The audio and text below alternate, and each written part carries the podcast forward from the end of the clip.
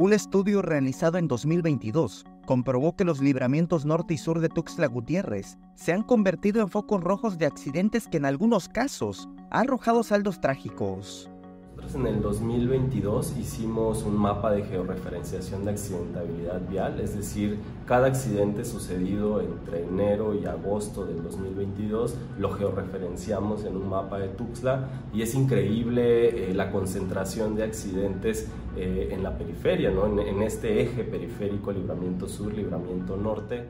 En el estudio realizado por Laboratorio Ciudadano, también pudieron apreciar que quienes más sufren las consecuencias de los accidentes son usuarios del transporte colectivo en la capital.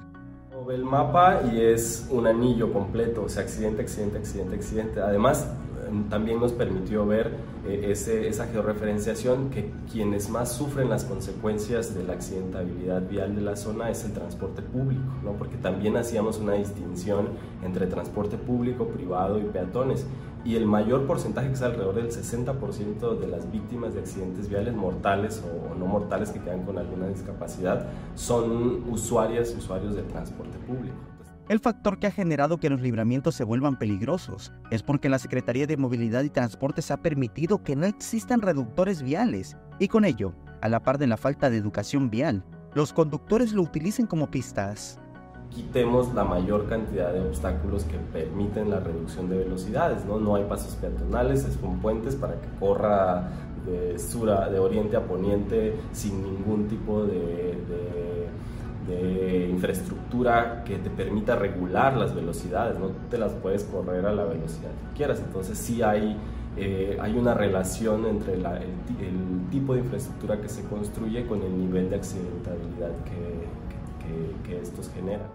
Con base en la legislación, el experto consideró que estas vialidades de la capital deben tomar otro sentido, toda vez que confluyen no solo vehículos, sino peatones y ciclistas, y por tanto, deben ser pacíficas.